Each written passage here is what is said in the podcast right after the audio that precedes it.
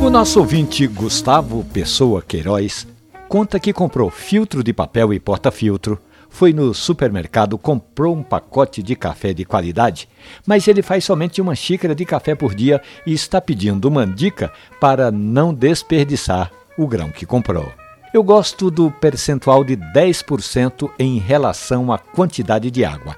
Vamos imaginar, Gustavo, que você queira fazer uma xícara de café de 100 ml. Dessas xícaras grandes, sabe? Portanto, você vai despejar no coador uma colher de sopa, que são exatamente 10 gramas de café. Grave bem, 10 gramas de pó de café para 100 ml de água. Mas o processo todo exige um ritual, Gustavo, que é o seguinte: Coloque o filtro de papel no porta-filtro e despeje uma água quente só para você tirar as impurezas e facilitar a passagem da água para o café.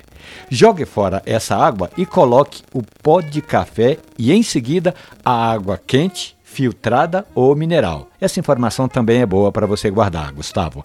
A água do seu café tem de ser de qualidade, mineral ou filtrada, Gustavo. Aprecie o seu café e deguste cada nota, cada aroma, o sabor e a doçura. Essa informação e outras histórias do mundo do café estão ali na página da radiojornal.com.br ou nos aplicativos de podcast. Café e conversa. Um abraço, bom café.